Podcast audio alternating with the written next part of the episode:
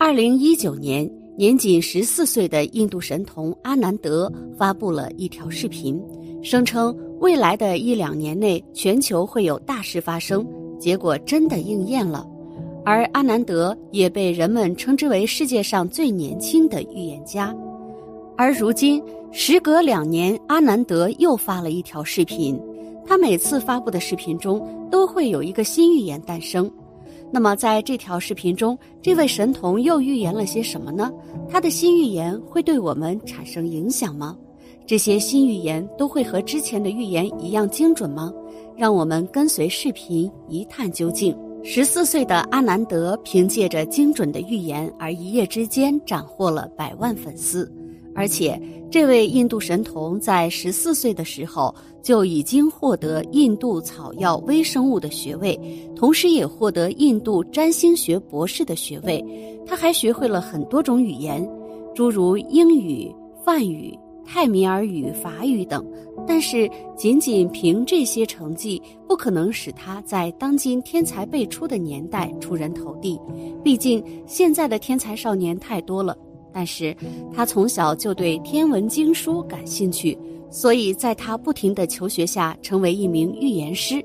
更因为他2019到2020年精准的预言，让他时时刷新着大众的视野。最近，他又开始在视频里预言未来会有大事情发生。那么，他究竟是运用了什么样的占星术，能够精准预知事情的发生？他又有哪些耸人听闻的预言呢？阿南德称，二零二二年全球会有很多灾难发生，比如说能源危机、电力不够用、供应链中断等大灾难。不仅如此，他的预言还专门强调美国或难逃一劫。这些预言太危言耸听了，所以他的预言视频在国际上引起轩然大波。而在最新发布的视频中，他还预言全世界刚进入十一月，粮食就会供不应求，甚至发生抢购粮食的现象，会有大批人在这场饥荒中痛苦求生。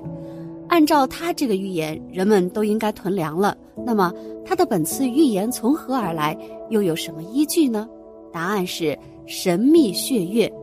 就在二零二一年五月二十六日这天。天空出现了神奇的血月现象，同时这晚还伴随着月全食的现象，加上这天又正好是农历四月十五日，三种现象在同一天出现十分罕见。在世界各地的风俗中，血月的出现通常被视为不祥之兆，因为它的出现常常伴随着饥荒、战乱和灾难的事情发生。中国古老的典籍中就有记载。红色月亮为至阴至寒之象，昭示人间正气弱，邪气旺，怨气盛，戾气强，风云巨变，山河悲鸣，天下动荡，光火四起，故称雪月。不仅仅是中国古人这么理解雪月，其他国家也一样。比如欧洲人就认为雪月会唤醒黑暗魔力，印度人认为雪月预示着灾难。基督教把雪月当成是末日的征兆，还有人说雪月是雪神来临的征兆，代表一个文明的结束。这些不常见的天象一旦出现，人们就会开始各种猜测，担心庄稼会不会欠收，战争会不会临近，叛乱是否开始。而一向以精准预言闻名世界的印度神童阿南德，在之前发布的一个视频里就提到，五月二十六日会出现血月现象。而这次关于血月的预言，再次引来世界各地民众的围观和热议。网上都说，十四岁的阿南德预言准确的不得了。那是因为阿南德从小就在研究一种占星术，叫做阿育吠陀占星术。阿育吠陀占星术又称作古印度占星术，它和古罗马占星术是传承至今的两大古老占星术。阿育吠陀翻译过来的意思是“生命的知识”。从这个名字不难看出，这种占星术主要是通过研究行星运动，了解自我以及我们此生的因果。但是。占星术能够被运用的前提是所有事物的相互关联。你的因果运气是受到整个行星运动影响的，甚至该行星运动还影响着地球上将要发生的人和事。不同于中国卦术，这种古印度占星术更加关注的是未来发生的大事件，极少关注个人的运势。阿南德精准的预言得益于他从小研究这门占星术，更是在十四岁的时候获得了印度占星学博士的学位。他的预言从不针对某个个体，而是预言世界范围内将要发生的大事件。目前，阿南德仍然在乔迪占星学院学习占星术。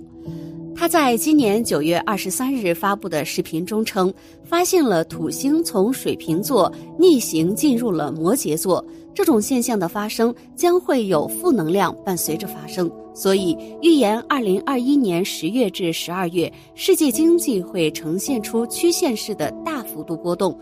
他甚至还在视频里预言，二零二二年的一至四月会发生影响全世界的五百年的大事件，然后在十二月第二周会产生卡达修瑜伽的现象，在二零二二年的四月，火星和土星会合在一起产生合相，这将带来巨大的影响。在此期间段内，未来的经济、政治和国家都会受到波及。而粮食作为任何一个国家的立国之本，会最先发生巨变，要么是因为气象灾难问题带来的欠收减产，要么是国际政治问题造成粮食进出口的供求关系不平衡。而处于政治敏感漩涡的台湾等地更是首当其冲。再结合太阳黑子之前的变化现象，他建议要减少不必要的开销，多存钱，多储粮。保护耕地以不变应万变，尽量不要乱花钱。这次阿南德的预言并没有实质性的预测，也没有给出实质性的建议，只是大概讲了一下天象。然而，二零二二年会发生真如他预言的大事件吗？俗话说，人算不如天算，事物都是不断变化发展的。就算再厉害的占卜家，也只是根据现实的存在而给出见解的看法。就像阿南德运用阿育吠陀占星术预言世界大事一样，也是根据一些事物出现的端倪来科学的推测出有什么事情可能会发生。更多的时候，预言是一种警示，提醒人们对未知的事情要做好准备。预言并不可怕，可怕的其实是舆论的炒作。阿南德的预言也不是百分之百准确，人可以利用占星术和算法来更好的预防和控制事件往更坏的方向发展，甚至可以利用它们造福人类、造福地球。同时，预言也在提示着人类要尊重大自然、爱护地球，因为很多灾难的发生是因为人类生产活动超出了合理的范围。为了满足自己的私欲，不惜破坏地球的生态平衡，导致气候灾害频发。最后，我只想说，预言在一定方面确实可以起到警示人类的作用，但是我们也一定要顺从自然，不要想着征服自然、奴役自然。归根结底，地球是造物的恩赐，人类不过是地球当前的宠儿。我们的一举一动都受到地球母球的反馈。人类爱护环境，多行善事，自然会得到好的馈赠；否则，迎接人类的一定是可怕的惩罚。好了，今天我们就聊到这里。你们认为阿南德的预言靠谱吗？欢迎大家在评论区留言评论。今天的分享就到这里了。夫盛必有衰，何会有别离？希望此次相遇能给大家带来收获。